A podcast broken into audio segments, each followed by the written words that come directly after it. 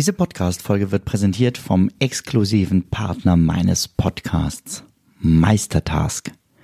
Meistertask ist eines meiner wichtigsten Werkzeuge für die tägliche Arbeit.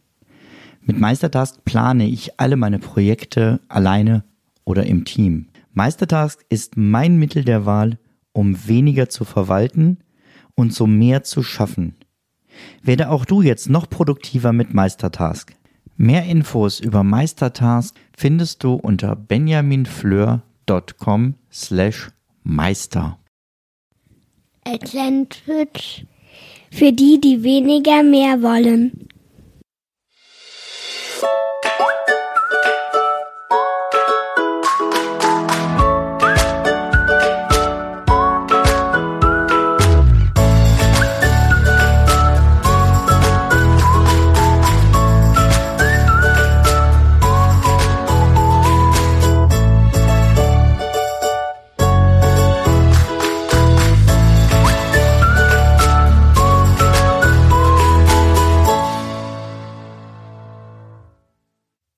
Hallo und ganz herzlich willkommen hier im Podcast. Schön, dass du wieder eingeschaltet hast.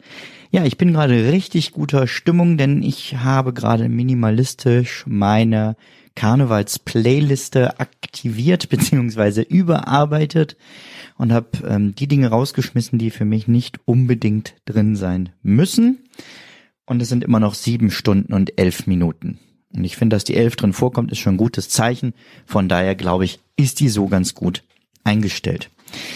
Ja, aber darum soll es heute natürlich gar nicht gehen, sondern es geht insgesamt um das Thema Minimalismus und wie der Minimalismus zu einem wirklichen Hebel für dein Zeitmanagement werden kann. Denn ein entspanntes Leben ohne Stress, ohne Verpflichtungen, ohne Zwänge, all das ist mit dem Minimalismus ganz einfach zu erreichen. Befolge dafür folgende fünf Schritte. A. Schmeiß alle Kleidung weg und behalte nur das, was du gerade am Körper trägst, plus einmal jedes Kleidungsstück zum Wechseln. B. Zusätzlich brauchst du eine Outdoor-Seife, denn die kannst du als Shampoo nutzen, für die Körperwaschung, für ähm, um deine Kleidung zu waschen, was du ja jetzt täglich dann tun musst, und um dein Geschirr zu reinigen. C. Eine Zahnbürste aus Bambus und Zahnputztabletten. D. Ein kleiner leichter Rucksack, um A bis C, also deinen gesamten neuen Besitz, zu verstauen. E. Jetzt musst du nur noch dein Business auflösen, dein Handy verschenken, dein Haus verkaufen. Stopp! Bitte, bitte mach das nicht. Und solltest du gerade mit A gestartet haben, hol deine Klamotten sofort wieder aus dem Müll. Meine Güte. Also wenn du das gemacht hast, du lässt dir auch echt alles sagen. Also, bevor du mit dem Minimalismus richtig startest, wollen wir mal einen Schritt zurückgehen und ein bisschen das Hirn dabei einschalten. Denn beim Minimalismus geht es ja keineswegs darum, auf möglichst viel zu verzichten. Wenn du im Internet nach Minimalismus guckst, dann gibt es Listen von Leuten, die stolz präsentieren, ich habe nur noch 64 Dinge und die alle in schwarz. Und ich denke, ja gut, wenn man nur in Hotels lebt, nur durch die Gegend zieht, das ist nicht meine Art des Lebens. Ich habe gerne ein Zuhause, in das ich gerne zurückkomme. Ich habe Familie, ich habe zwei Kinder, die auch ganz, ganz viel Zeug zum einen brauchen, aber auch haben wollen. Und trotzdem bin ich überzeugter Minimalist. Und ich beschäftige mich mit diesem Thema. Ich habe gerade mal nachgerechnet, es sind über 15 Jahre jetzt schon, die ich immer wieder mich damit auseinandersetze, neue Bücher dazu lese und meinen Besitz immer weiter auch zusammenstreiche. Und in dieser Folge verrate ich dir, wie dir Minimalismus tatsächlich zu einem entspannteren Leben verhelfen kann. Und da stellt sich zunächst mal ganz praktisch die Frage, was ist Minimalismus? Um also einen berühmten Film zu zitieren, da stellen wir uns mal ganz dumm und fragen uns, was ist denn der Minimalismus? Der Minimalismus ist ursprünglich eine Kunstrichtung. Da wurde statt aufwendigen Gemälden das Ganze reduziert auf zwei oder drei Farben und auf sehr wenige Formen. Das Ganze hat sich auch bis heute ähm, gehalten. Diese Kunstform ähm, ist immer stark geblieben. Inzwischen ist aber unter dem Begriff viel bekannter eben eine Lebensweise. Ein Beschränken auf das wirklich Wesentliche im Leben. Und das Ganze, ich habe es gerade schon angedeutet, ist natürlich unglaublich individuell. Wenn du alleine lebst, hast du andere Dinge, als wenn man so wie wir als Familie lebt. Und du weißt auch, was man da alles braucht an Klamotten für die Kinder. Wie schnell die aus den Sachen rauswachsen, dann stehen die alten Sachen noch auf dem Speicher, bis sie dann verkauft oder verschenkt werden. Die neuen Sachen müssen wieder eingekauft werden. Also es ist eine ganz andere Form des Minimalismus, den wir als Mütter und Väter leben können. Ich habe deswegen für mich mal im Haus geguckt, wie viel Dinge wirklich nur mir gehören. Also Dinge, die exklusiv ich nutze. Vom Whiskyglas über die Lieblingstasse, ähm, Arbeitsbücher, Anziehsachen und so weiter. Und inzwischen bin ich so weit, dass ich diese rein persönlichen Dinge beschränkt habe auf 200 Stück. Und im Vergleich mit anderen klingt das nach verdammt viel. Aber du musst berücksichtigen, da drin ist meine Unterwäsche, da drin sind alle meine Schuhe, da drin sind alle meine Bücher, da drin ist mein gesamtes Arbeitsmaterial, meine Technik, meine Whiskys und so weiter und so fort. Und wenn du mal mit einem Klicker, da gibt's auch inzwischen schöne Apps für, gleich durch deine Wohnung oder dein Haus gehst und mal anfängst zu zählen, wirst du merken, wie schnell du bei 200 ankommst und wie viel es danach wahrscheinlich noch zu zählen gibt. Aber nochmal, es geht gar nicht um die Zahl. Es geht nicht darum, wie viel du in deinem Haus hast. Beim Minimalismus geht es um ganz andere Dinge und da gucken wir jetzt genauer drauf. Aber warum solltest du dich überhaupt mit Minimalismus beschäftigen und warum investiere ich so viel Zeit in dieses Thema? Minimalismus kann dir dabei helfen, dein Leben zu verlangsamen. Deine Zeit so einzuteilen, wie du es willst. Minimalismus hilft dir dabei, im Kopf ruhiger zu werden. Minimalismus hilft dir, immer zu unterteilen in wichtig und unwichtig. Und diese Entscheidung wird dir mit der Zeit immer leichter fallen. Nicht nur bei Gegenständen. Minimalismus hilft dir dabei, mit weniger glücklich sein zu können. Und vor allem, und deswegen habe ich es hier in diesem Podcast aufgenommen, hilft Minimalismus dabei, mehr Zeit für die wirklich wichtigen Dinge im Leben zu haben. So, ich habe hier eine Mindmap vorbereitet mit Mindmeister und habe mich, glaube ich, beim Nummerieren vertan, weil ich finde partout keine fünftens. Doch, ganz da oben. Wunderbar. Also, fünftens. Das, ich weiß, bisher habe ich nicht gezählt, aber es ist meine Kapitelangabe für das, was ich dir hier erzählen will. Minimalismus ist mehr als ein Leben im sterilen Raum und hat nichts mit Verzicht zu tun. Wenn man sich Fotos anguckt von manchen minimalistischen Wohnungen, da hängt dann kein Bild an der Wand, die Wände sind weiß, in der Ecke steht ein kleiner Campingtisch mit einem Hocker davor. Aber Minimalismus an sich hat ja nichts mit Selbstkasteiung zu tun. Du kannst zwei Dinge behalten. Erstens Dinge, die du brauchst. Das ist eine ganz praktische Nutzenfrage. Habe ich das im letzten Jahr benutzt, dann behalte ich es.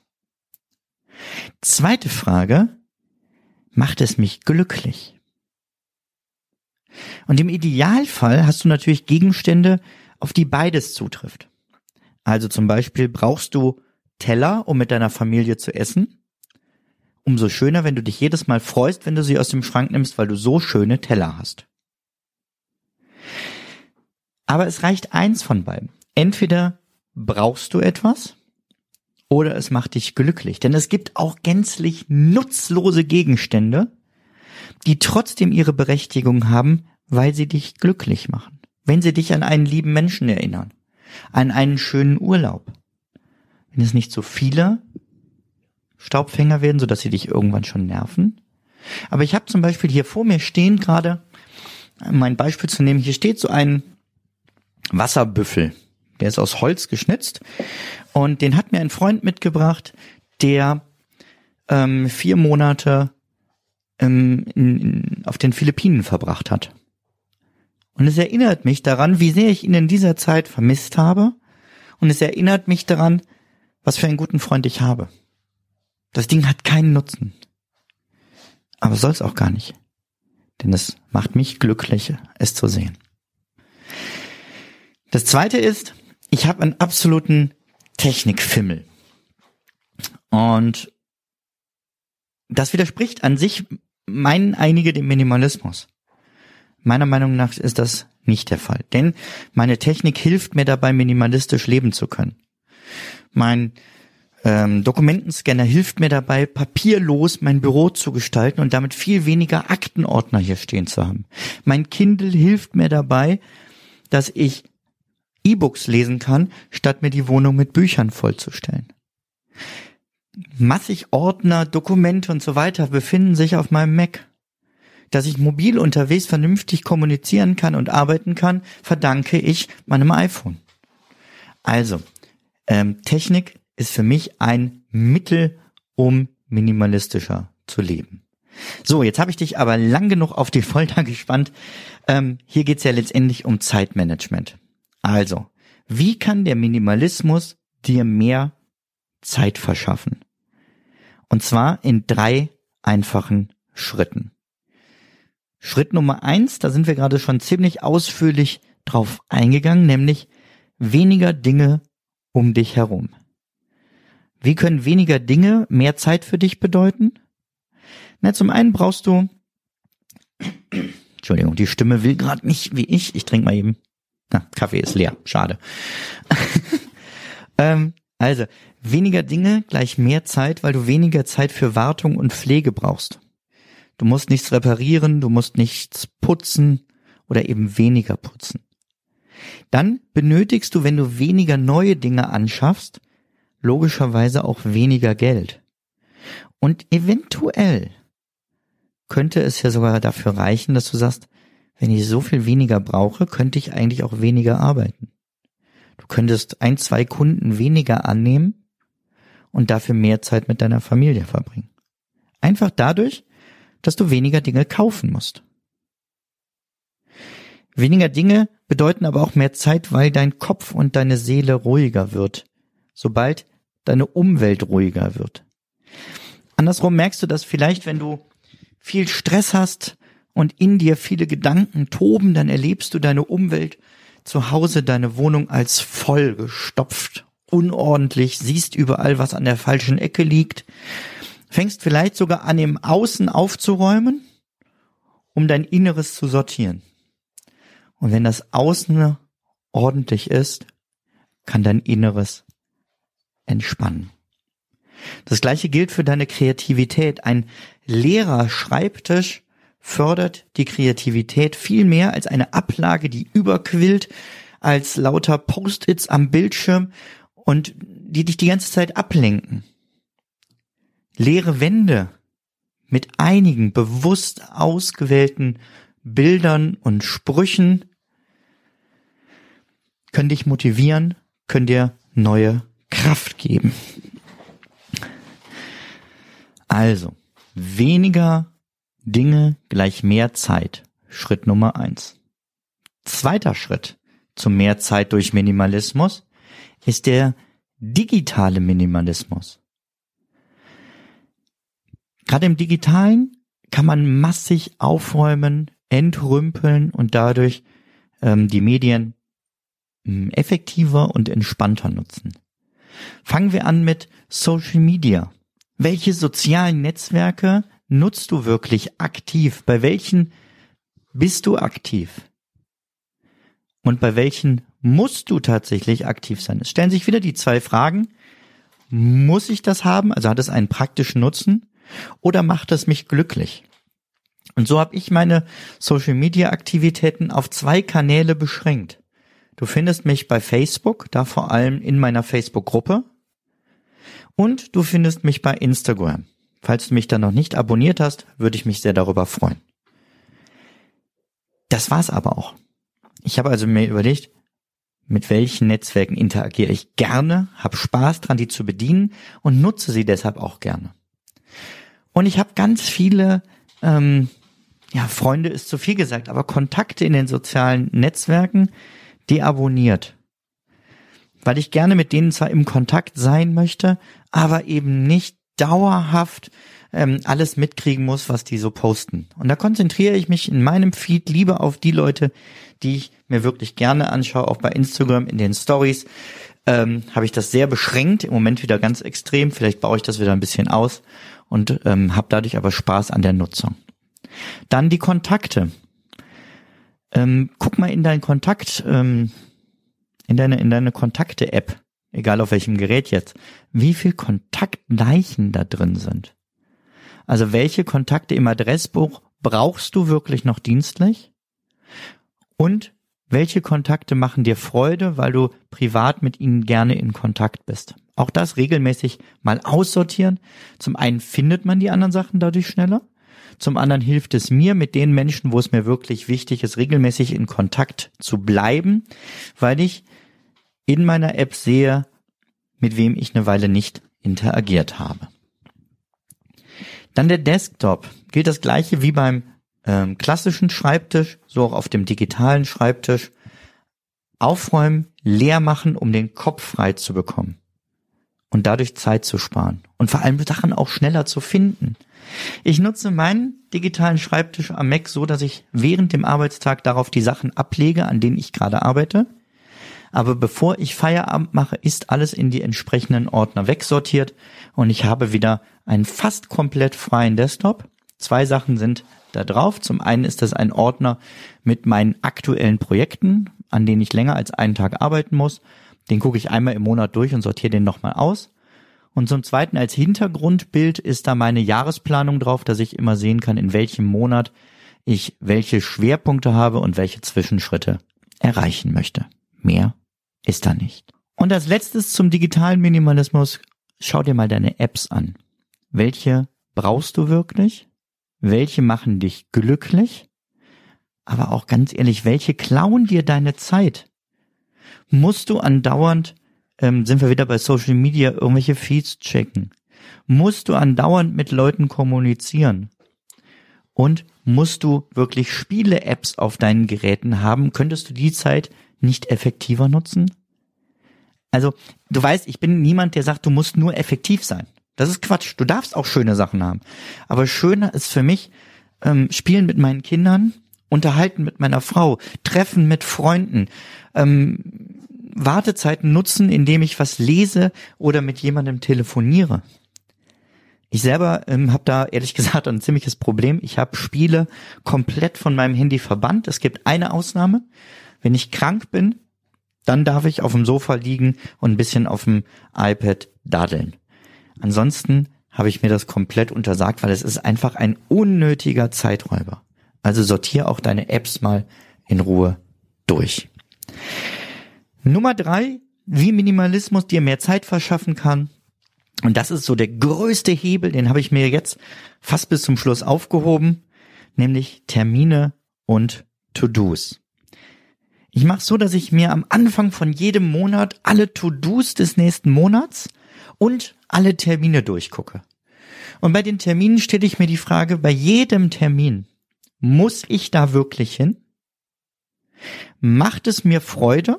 Also du hast wieder ne Nutzen und glücklich machen. Die zwei Fragen stelle ich mir immer im Minimalismus. Muss ich zu diesem Termin hin? Macht es mir Freude? Ein Jahr genügt, um den Termin zu behalten.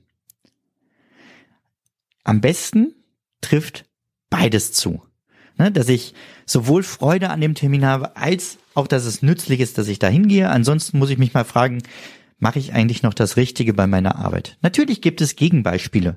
Wenn ich einen Termin zu einer Wurzelbehandlung habe, der ist nützlich, aber der macht mir absolut keine Freude und trotzdem kann ich ihn nicht einfach aus dem Kalender streichen.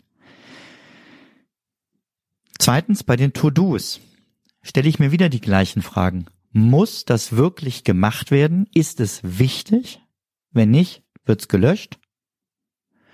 Und dann so ein Dreischritt wiederholende Aufgaben, also Sachen, die ich immer wieder tun muss. Kann ich die nicht automatisieren? Gibt es da nicht ein Tool für, womit ich das vielleicht nicht vollautomatisch, aber zumindest schneller machen kann? Kann ich mir eine Checkliste erstellen zum Beispiel? Zweiter Schritt, kann nur ich das machen? Oder kann ich das vielleicht auch abgeben? Kann ich das delegieren? Sowohl an Mitarbeiter wie auch an äh, virtuelle Assistenten, wenn du keine Mitarbeiter hast oder deine Mitarbeiter ausgelastet sind. Ich selber bin ein, ein großer Fan von virtuellen Assistenten. Ich habe jetzt auch gleich noch ein Telefonat mit einer neuen, die ich in eine neue Aufgabe einweisen möchte, die ich gerne abgeben will dauerhaft. Und dann bei To-Dos natürlich langfristig planen. Also eine To-Do-Liste mit festen Fälligkeiten. Dass klar ist, wann muss ich was erledigen. Natürlich mit ein bisschen Puffer, aber wenn du nur eine To-Do-Liste hast, auf der alle Sachen stehen, woher willst du wissen, was heute zu tun ist? Und du fühlst dich da die ganze Zeit überfordert, wenn du siehst, da sind noch so viele Aufgaben, die nur auf dich warten. Jetzt habe ich gesagt, ich war bei fünf, jetzt ist es sechs, da sind wir. So, es gibt für mich zwei Minimalismushelfer, die du dir zum Vorbild nehmen kannst. Zum einen mein aktuelles Jahresmotto. Das ist Pareto. Also das 80-20-Prinzip, was du mit Sicherheit schon kennst, wenn du mir hier eine Weile zuhörst. In Kurzform nochmal. Du kannst in 20 Prozent der Zeit 80 Prozent des Outputs erreichen oder in 20 Prozent deiner Tätigkeiten 80 Prozent deines Gewinns und so weiter und so fort. Und mit dieser Regel schaue ich mir regelmäßig auch meine To-Do-Liste nochmal an. Was sind die 20 Prozent der Aufgaben? Das kann man mit dem Dreisatz ja schnell ausrechnen, wie viel das sind. Was sind die wirklich wichtigen 20 Prozent? Und alle anderen werden radikal unerledigt gelöscht. Dann warte ich zwei Tage und schaue mir nochmal diese 20 Prozent an und mache dann aus den 20 Prozent nochmal 20 Prozent. Also quasi Pareto Pareto. Die 20 Prozent der 20 Prozent der wichtigsten Aufgaben. Und damit habe ich meine Aufgabenliste dann, ich mache das so zweimal im Jahr, extrem runtergebrochen. Ich bin jetzt in das neue Jahr gestartet mit 20 Aufgaben noch auf der Liste. Und das ist echt überschaubar. Und die sind teilweise auch langfristig geplant. Das zweite ist, schaffe dir einen Minimalismushelfer an. Nein, das ist kein Assistent oder so, sondern ein Gegenstand, den du immer bei dir trägst, der dich an diese zwei Fragen erinnert. Ist es nützlich oder macht es mich glücklich? Bei mir ist das, du gucken, ob das für dich eine Option ist. Für manche mag das zu makaber sein. Bei mir ist es ein Sargnagel. Ja, so ein richtiger Sargnagel, mit dem der Deckel auf den Sarg geschraubt wird. Und ich habe meine Frau gebeten, wenn ich einmal sterbe, diesen Sargnagel auch in meinem Sarg zu verschrauben. Dieser Sargnagel erinnert mich daran, dass dieses Leben hier auf der Erde irgendwann endet. Und ich dementsprechend zum einen nichts mitnehmen kann, von all diesen Gegenständen um mich herum und mich daher immer wieder frage, ist das wirklich relevant, diesen Gegenstand zu kaufen, zu besitzen, zu behalten? Ja, und äh, vielleicht ist es ja auch für den einen oder anderen schon eine Option, an die nächste Generation etwas zu verschenken. Man sagt ja, schenken mit warmen Händen macht beide glücklich, weil du siehst, wie jemand anders sich daran freut. Das kannst du nicht mehr, wenn du es nur vererbst. Und das zweite, woran mich der Sargnagel erinnert, ist, meine Zeit hier auf der Erde ist begrenzt. Und ich stelle mir, wenn ich diesen Sargnagel mal wieder in der Hand habe, ich habe den im Rucksack und ab und zu greife ich dann automatisch da rein und weil ich was anderes suche und habe ihn plötzlich in der Hand und ich frage mich, mit welchen To-Dos und mit welchen Terminen möchte ich mein Leben wirklich verbringen?